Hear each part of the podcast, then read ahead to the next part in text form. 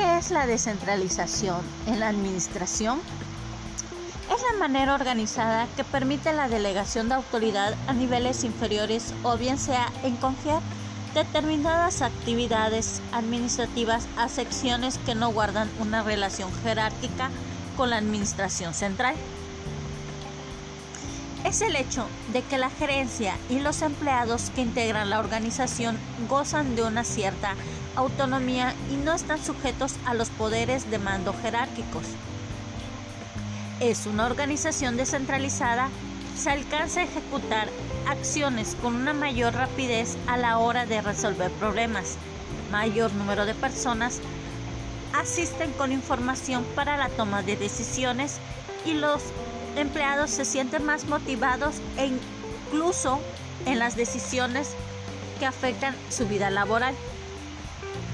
Podemos decir que la descentralización es un concepto económico basado en la disgregación o automatización de poderes dentro de una organización, empresa o Estado.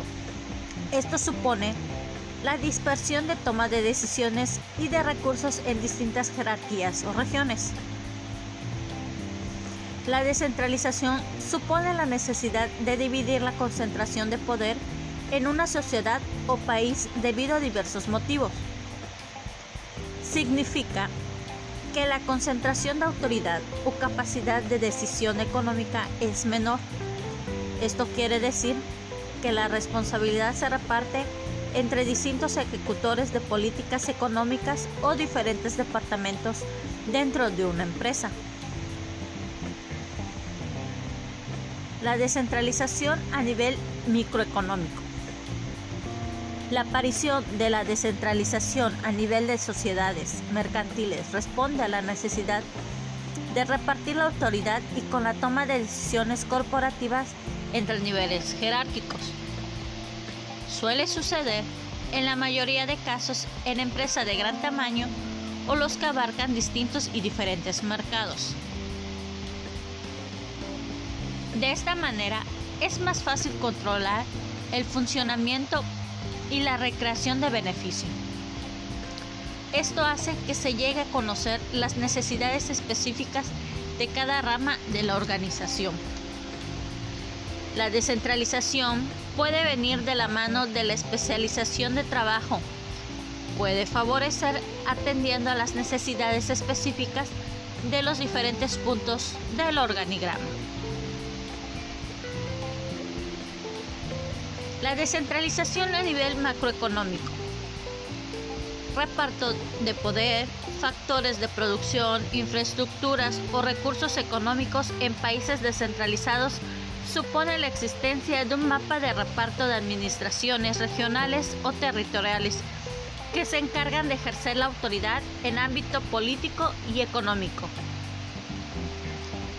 Se reduce el peso del Estado central en el día a día con la sociedad, porque al existir una autoridad más enfocada a lo autonómico o incluso a los resultados del libre mercado, un ejemplo podría ser el gobierno federalista de México, donde se concede autonomía y soberanía a los diferentes estados que componen el país. Los diferentes tipos de descentralización son horizontal. El poder se distribuye entre áreas que poseen igual nivel. Vertical. El poder se distribuye hacia niveles inferiores, o sea, las delegaciones funcional.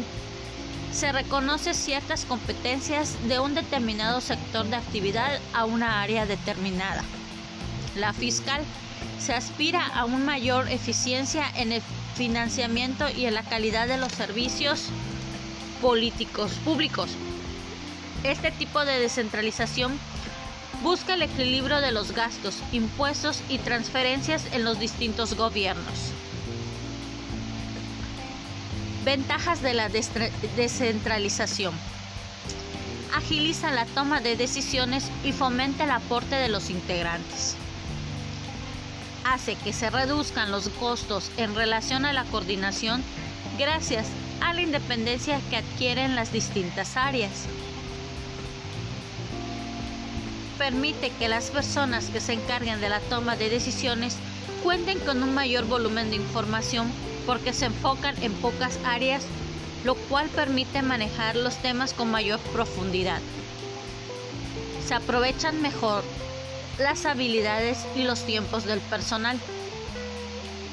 Brindan entretenimiento y formación a los rangos medios. Motiva al personal de rangos medios que se sienta parte de los procesos de toma de decisiones y puede planificarse una carrera dentro de la organización con expectativas de crecimiento. Facilita y clarifica la evaluación de resultados.